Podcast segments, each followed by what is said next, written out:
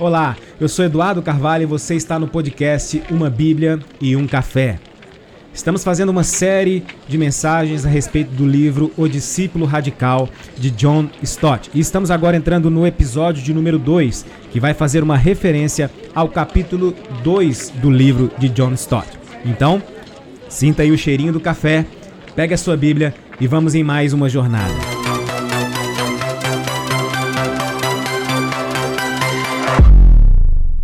Muito bem, chegamos então ao capítulo 2 do livro de John Stott, O Discípulo Radical.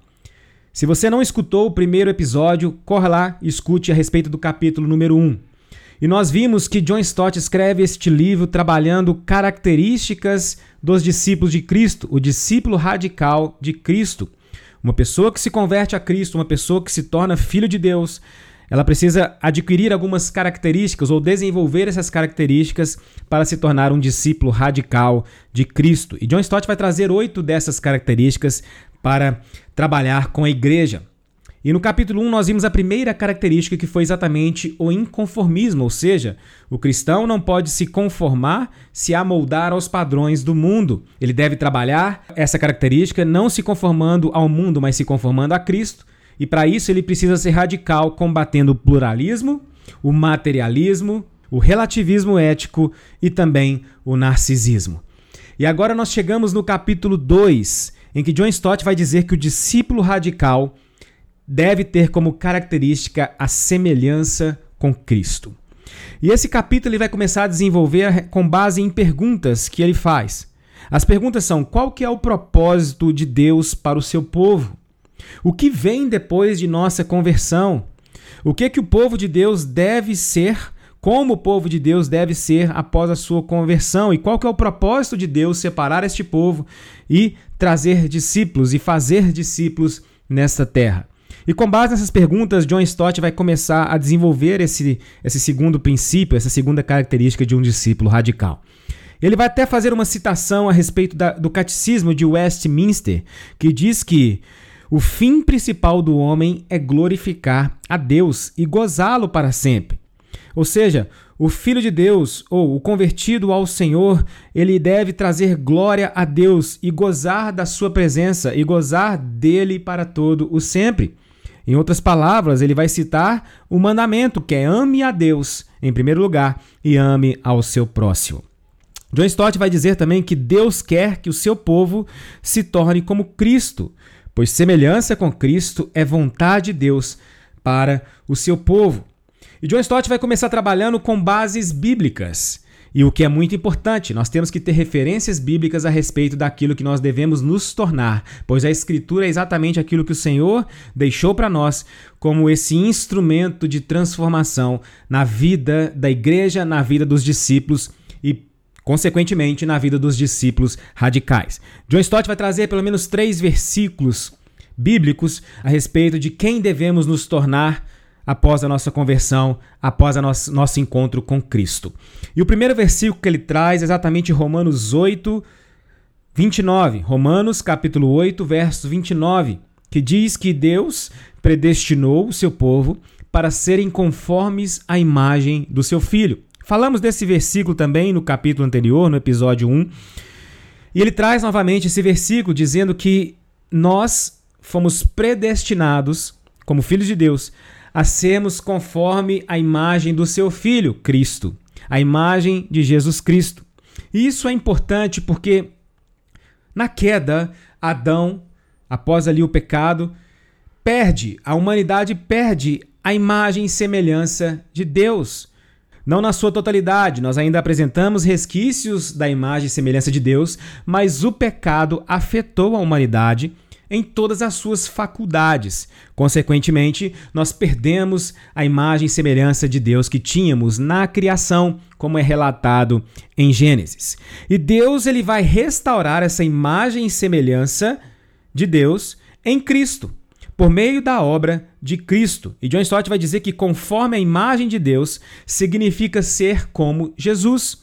E a semelhança com Cristo é o propósito eterno para o qual Deus nos predestinou. Ou seja, em Cristo nós podemos ter a nossa imagem e semelhança restaurada conforme o próprio Cristo. Nós temos que nos amoldar aos padrões do próprio Cristo, pois Deus nos predestinou a sermos conforme ele. Então esse versículo nos mostra qual que é o propósito nosso enquanto discípulos, enquanto filhos de Deus, que é nos tornar parecidos conforme a imagem de, do Filho de Deus, Jesus Cristo. O segundo versículo que John Stott traz está em 2 Coríntios, capítulo 3, no verso 18.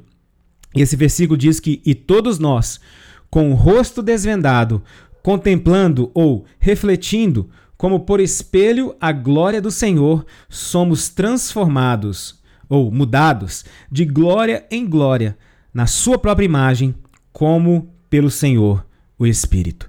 Então, ou seja, agora a partir da nossa predestinação, existe um processo de transformação, um processo de mudança em Cristo, em seu espírito. Ou seja, partindo da predestinação eterna de Deus, agora nós vamos para a transformação que ele realiza em nós no presente por meio do Espírito Santo. Então é um processo. No passado ele nos predestina a ser a imagem de de Cristo e agora, no presente, ele nos transforma por meio da obra do Espírito Santo em nossa vida. Então, ele quer que nós nos tornemos de glória em glória, transformados à imagem do seu Filho por meio da obra do Espírito Santo. E ele vai trazer um terceiro versículo que está em 1 João, capítulo 3, no verso 2, que diz assim: Amados, agora somos filhos de Deus e ainda não se manifestou o que haveremos de ser. Sabemos que, quando ele se manifestar, seremos semelhantes a ele, porque haveremos de vê-lo como ele é. O que que John Stott está trabalhando aqui? Uma, uma linha de tempo. No passado, nós somos predestinados. No presente, nós somos transformados. E no futuro, nós vamos ver de fato quem nós vamos ser conforme Cristo. Nós vamos ver como ele é e nós seremos como ele é. Ele nos chama para cooperar com ele, dizendo: siga-me, imite-me. Ou seja, nós temos um padrão, uma referência, porque assim como ele é, nós também nos tornaremos. Então é uma linha do tempo sendo traçada aqui por John Stott. É uma linha de transformação contínua, de santificação progressiva que nós devemos nos submeter por meio da obra do Espírito Santo, para que, numa era escatológica, numa era de quando nós nos encontrarmos com Cristo na volta do seu Filho, nós vamos nos ver como Ele é e nos tornar exatamente como Ele é.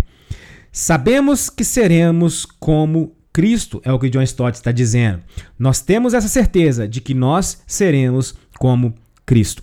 O propósito eterno de Deus, então, ou seja, lá no passado, na eternidade, nós somos predestinados.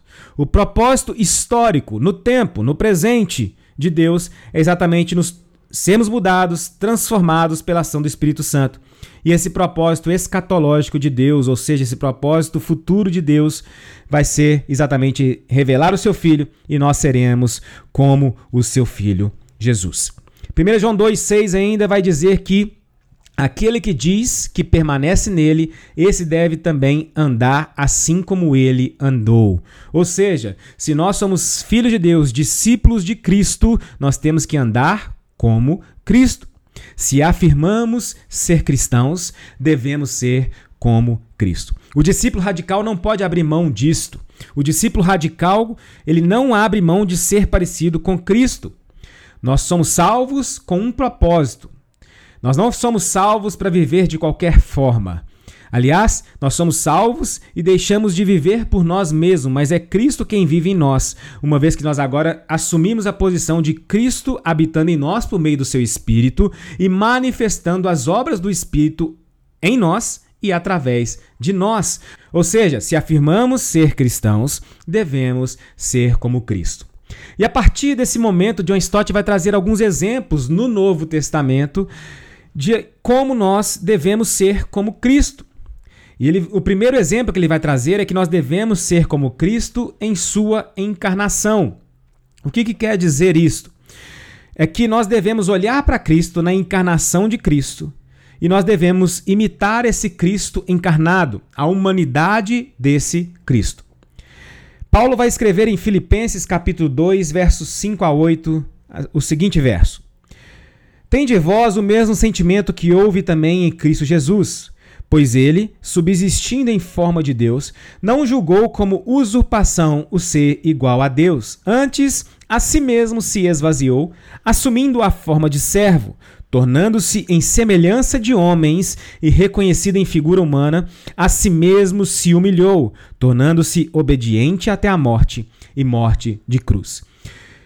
Paulo aqui está escrevendo a respeito de um Cristo que abriu mão da sua glória e ele se torna humano, ele se humilha e ele se torna obediente na carne, na sua humanidade, e essa obediência vai até a morte e a morte de cruz. Então, se nós somos cristãos e devemos ser como Cristo, nós temos que olhar para a encarnação de Cristo, é o que John Stott está trabalhando aqui no seu livro.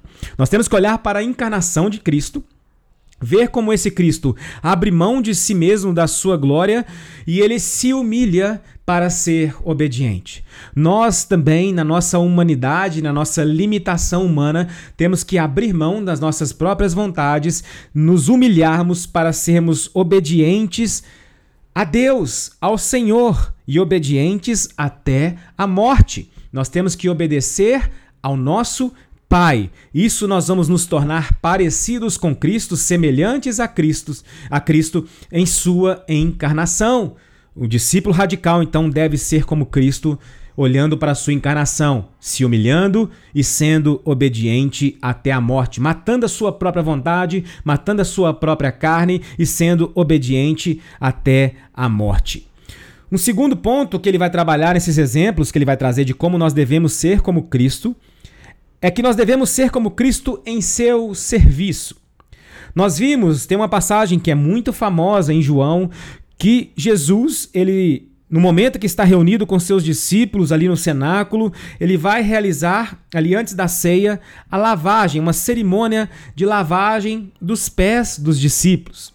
E nessa cerimônia, ele vai se colocar numa posição de serviço aos seus discípulos, ensinando aos seus discípulos a questão de se tornar servos uns dos outros. E é interessante essa passagem que Jesus ele vai lavar os pés. E esse lavar os pés era feito por meio de um escravo da época. Nós temos que entender isso que na época as pessoas andavam em estradas que não eram asfaltadas, existia muito pó, existia muita terra nas calçadas e eles andavam por esses caminhos.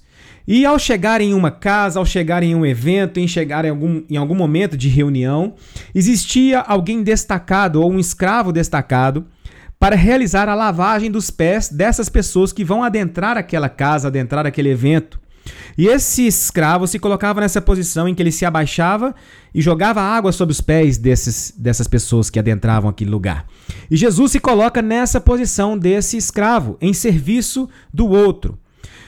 Nós aprendemos também com essa passagem de que o que o Senhor está nos ensinando não é simplesmente o lavar os pés uns dos outros, como muitos fazem hoje em dia.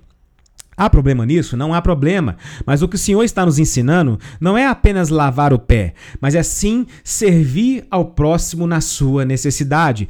Mesmo que essa tarefa que você vai executar seja uma tarefa das mais simples ou das mais humilhantes do que as demais. Essa era a tarefa de um escravo e Jesus a realiza em prol dos seus discípulos. O que ele está nos ensinando como discípulos dele, para nos tornarmos semelhantes com ele, é que nós devemos olhar para o outro e servir o outro na sua necessidade.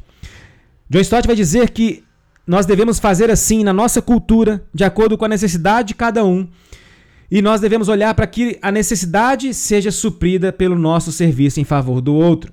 Não devemos considerar nenhuma tarefa simples ou humilhante demais para servir ao próximo. Esta é a mensagem que nós devemos observar. E nós, como discípulos radicais de Cristo, se queremos ser como Cristo, nós devemos seguir as orientações e os ensinos de Cristo a respeito do serviço. Devemos sim servir uns aos outros. E John Stott vai trabalhar também uma outra característica de como nós devemos ser como Cristo. E nós devemos ser como Cristo em seu amor. Efésios capítulo 5 diz que e andai em amor, como também Cristo nos amou, se entregou a si mesmo por nós, como oferta e sacrifício a Deus em aroma suave. O amor de Cristo por nós é exatamente um amor sacrificial. É um amor em que ele vem e se oferece como sacrifício a Deus por nós, em nosso favor. Cristo, em sua morte, ele nos ama e de tal forma sacrificial, um amor que é um amor que vai até o Calvário. É um amor que vai se entregar por completo ali na cruz. E se nós, discípulos que somos de Cristo, queremos ser como esse Cristo, devemos aprender a amar de forma sacrificial em favor do outro. Um amor que abre mão de tudo em favor do próximo, se entrega em favor do outro. Cristo ele lava os pés, mas ele se entrega também. Nós servimos ao outro, mas nos entregamos por completo ao outro. O discípulo radical, ele se entrega totalmente à necessidade do outro em favor do seu próximo. Isso é ser um discípulo radical, ser como Cristo. E ele vai dizer também que devemos ser como Cristo na sua longanimidade. Ele vai citar que Pedro, ao escrever a sua carta, em 1 Pedro 2,18, ele vai dizer, ele vai incentivar que os escravos da época, mesmo que fossem punidos injustamente, eles deveriam suportar esse sofrimento, sem pagar o mal com o mal. Nós somos chamados então a agir da mesma forma, porque Cristo também sofreu, deixando-nos o exemplo para que sigamos os seus passos. Cristo é esse homem sofredor, é o servo sofredor. Ele sofreu todas as coisas de forma injusta mas ele sofreu calado e cumpriu o seu propósito, se entregou por nós. Tal chamado à semelhança com Cristo no sofrimento, mesmo que esse sofrimento seja um sofrimento injusto, pode e vai nos tornar cada vez mais semelhante a Cristo. E cada vez mais que formos perseguidos, injustiçados, caluniados, se nós agirmos como Cristo e tenhamos, e nós venhamos a ter longanimidade, suportando esse sofrimento e nunca pagando mal com mal, nós estaremos agindo como Cristo agiu. Devemos ser como Cristo também, John Stott vai dizer, que nós devemos ser como ele foi na sua missão. Ou seja, ele tinha um propósito a cumprir, ele tinha uma missão a realizar. E nessa missão, um dos, um dos propósitos dessa missão era exatamente que o mundo conhecesse a verdade. E lá em João capítulo 17, enquanto Cristo, Jesus está orando, ele vai dizer assim: Assim como tu me enviastes ao mundo, também eu os enviei ao mundo. Ele diz que assim como o Pai me enviou, eu também vos envio. Ou seja, da mesma forma como Cristo tem uma missão neste mundo, ele também nos deixa como uma missão para esse mundo de apresentar a verdade, apresentar o evangelho. Isto é, como Cristo teve de entrar em nosso mundo, nós também precisamos entrar no mundo das outras pessoas e apresentar esse evangelho. É conhecer a cosmovisão que nos cerca, a cosmovisão, a visão de mundo dos nossos irmãos e penetrar nessa visão de mundo, assim como Cristo entrou no nosso mundo e apresentar a verdade a essas pessoas. John Stott vai citar Michael Ramsey, que diz assim: Nós declaramos e recomendamos a fé à medida que saímos e penetramos nas dúvidas dos duvidosos, nas perguntas dos questionadores e na solidão daqueles que perderam o rumo.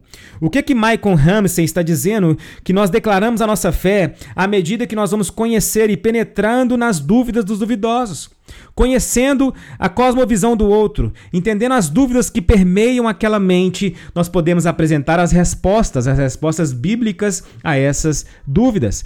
Vamos enfrentar perguntas, vamos enfrentar dúvidas, mas nós temos que ter a verdade nós temos que nos pautar nas escrituras e apresentar as soluções, apresentar a verdade a essas pessoas que perderam o rumo, que estão sem rumo. Nós temos que viver uma vida de missão, uma vida de apresentação e vivência da cosmovisão cristã. cristã. Nós temos que declarar a nossa fé e apresentar essa fé. Mas para isso nós temos que conhecer as Escrituras, internalizar essas escrituras, viver essas escrituras e apresentá-las de forma clara, objetiva. E essas escrituras, essas palavras e essa verdade, Jesus Cristo, é que vai transformar e vai fazer com que as pessoas encontrem o rumo que tanto almejam. E ele vai trazer no seu livro, nesse capítulo 2, três consequências práticas com base em toda essa questão de nos tornarmos semelhantes a Cristo. E uma dessas consequências é exatamente a semelhança com Cristo. Nós temos que ter uma semelhança com Cristo e o ministério do sofrimento. Nós, como cristãos, como discípulos dele, nós temos que entender que o sofrimento é parte do processo de Deus para nos fazer como Cristo. Existem muitas igrejas hoje que colocam placas na frente dizendo: venha, que o seu sofrimento vai acabar. Ou muitos evangelistas dizem, ao encontrar com as pessoas nas ruas, dizendo que ah, venha para Cristo que o seu sofrimento vai acabar. Não, essa mensagem é mentirosa. O sofrimento ele faz parte do processo de Deus para nos fazer como Cristo. O sofrimento nos transforma à imagem de Cristo. A semelhança com Cristo é exatamente participar desse ministério do sofrimento. Jesus disse que no mundo teríamos aflições, teríamos frustrações, teríamos situações que iriam contra a nossa a nossa caminhada, mas nós temos que ter bom ânimo e enfrentar todo o sofrimento, porque o sofrimento vai produzir perseverança vai produzir crescimento e, consequentemente, nós vamos nos tornar cada vez mais semelhantes com Ele. Romanos 8, 28 vai dizer que Deus vai estar sempre trabalhando para o bem do seu povo, pois há um propósito para esse povo que o ama. E uma vez que Deus trabalha nesse propósito, uma vez que trabalha para o bem do seu povo, mesmo que esse bem passe por sofrimentos, Cada vez mais esse povo vai se tornar, no Romanos 8, 29, a semelhança de Cristo, pois esse bom propósito é nos fazer como Cristo. Então, uma consequência prática é fazer da semelhança com Cristo e participar do ministério do sofrimento.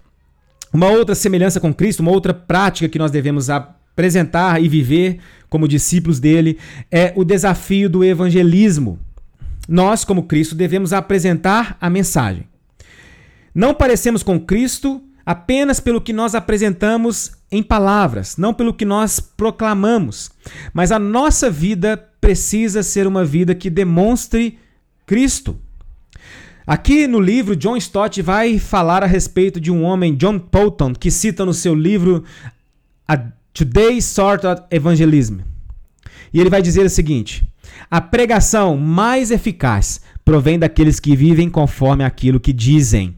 Eles próprios são a mensagem. Os cristãos têm de ser semelhantes àquilo que falam. A comunicação acontece fundamentalmente a partir de pessoas, não de palavras ou ideias. É no mais íntimo das pessoas que a autenticidade se faz entender. O que agora se transmite com eficácia é basicamente a autenticidade pessoal. O que, que John Ponto está dizendo? Que, que nós devemos não apenas falar, mas a pregação mais eficaz é exatamente a nossa vida. Nós falamos, mas vivemos, vivemos conforme aquilo que falamos. Kevin Van Hooser vai dizer no seu livro O Drama da Doutrina, e já fica a indicação desse livro para você, é que a doutrina, as escrituras, elas têm um caráter teodramático, em que nós devemos conhecer as escrituras, as proclamações das escrituras, mas também devemos vivê-la de forma prática. É a ortodoxia que nos faz conhecer a palavra, as proclamações dessas escrituras, que torna essa ortodoxia em ortopraxia, ou seja, em prática. Então nós temos que entender que nós somos chamados a proclamar o evangelho, mas também a viver esse evangelho. John Stott vai dizer aqui também, trazendo uma referência ao reverendo Iskandar Jadid, um ex-muçulmano árabe, que diz o seguinte: se todos os cristãos fossem cristãos, hoje não haveria mais islamismo. Ou seja, se nós cristãos fôssemos de fato cristãos, nós seríamos influenciadores a esse mundo e não haveria mais islamismo ou outras religiões ou talvez outras práticas que estão fora das escrituras. Nós vivemos em um país que se diz cristão, na sua maioria, mas se você notar, nós não fazemos nem cosquinha no nosso Brasil. Porque falta prática, falta alinhar o discurso à prática. Nós temos que, de fato, falar, proclamar o evangelho, mas demonstrar na prática e, consequentemente, influenciar a cultura por meio das artes, por meio da política, influenciar a economia, influenciar em todas as áreas em que nós tivermos acesso, levando a prática das escrituras a esses lugares. um cristão, um discípulo radical, ele deve ser semelhante a Cristo e nós temos que enfrentar o desafio do evangelismo, levando a mensagem do evangelho, mas vivendo essa mensagem do evangelho para que as pessoas vejam em nós Cristo. Existe uma frase de um autor desconhecido que diz que a única Bíblia, talvez, que alguém esteja lendo é a nossa vida. Então, venhamos aprender as Escrituras, estudá-las, mas também vivê-la. Ortodoxia e ortopraxia. E a última característica que ele vai dizer da semelhança com Cristo é a habitação do Espírito. Ou seja, nós só vamos poder viver semelhantes a Cristo, não pela nossa própria força, mas sim pela ação do Espírito Santo. Nós só vamos poder ver como Cristo andou se nós tivermos o mesmo Espírito que agia por meio de Cristo. Claramente não é pela nossa própria força, já que Deus nos deu o Espírito Santo para nos capacitar e cumprir o seu propósito. Ou seja, nós temos em nós o Espírito Santo que vai nos impelir a viver conforme Cristo, a semelhança de Cristo. Cristo viveu dessa forma, ele suportou todos os sofrimentos. Cristo viveu neste mundo, na sua humanidade. Ele venceu todas as tentações da carne, porque ele viveu conforme o Espírito que habitava nele. E esse mesmo Espírito agora habita nos filhos de, de Deus. Ou seja, os discípulos radicais de Cristo devem viver com o Espírito que estão nele. Já não há mais desculpa. Romanos capítulo 5, verso 5 diz que o Espírito de Deus ele habita em nós, ele nos foi otorgado e o amor de Deus se encontra em nós. Então já não há mais desculpa, apenas temos que externalizar esse espírito que já habita em nós e vivermos por ele. O propósito de Deus é nos fazer como Cristo. E a forma como ele faz isso é nos enchendo com seu Espírito Santo. Um discípulo radical é alguém que vive por meio do Espírito Santo. Um discípulo radical, então, conforme esse capítulo 2 que John Stott nos traz, é um discípulo que vive a imagem e semelhança do próprio Jesus Cristo. E para isso, nós temos que aprender a olhar para Cristo, conhecê-lo nas Escrituras, olhar para o Espírito Santo, ter ouvidos à voz do Espírito em nós e viver conforme as orientações do Espírito que habita em nós. Isto é ser um discípulo radical. Esta é uma característica de um discípulo radical. O discípulo radical, conforme o capítulo 1, ele é inconformista e conforme o capítulo 2, ele é semelhante a Cristo. E assim vamos caminhando pelo livro e no próximo episódio vamos falar a respeito do capítulo 3. E no capítulo 3 nós vamos abordar o tema maturidade. Maturidade. Fique ligado que logo logo o próximo episódio estará disponível aqui no nosso podcast. Compartilhe nas suas redes sociais, com seus grupos e vamos juntos espalhar essa mensagem, a mensagem atual para a igreja de sermos discípulos radicais e enfrentar todo o nosso desafio de sermos cristãos em um mundo totalmente já entregue ao mal, já entregue ao maligno. Vamos fazer a diferença, vamos ser discípulos radicais de Cristo. Um forte abraço e até a próxima.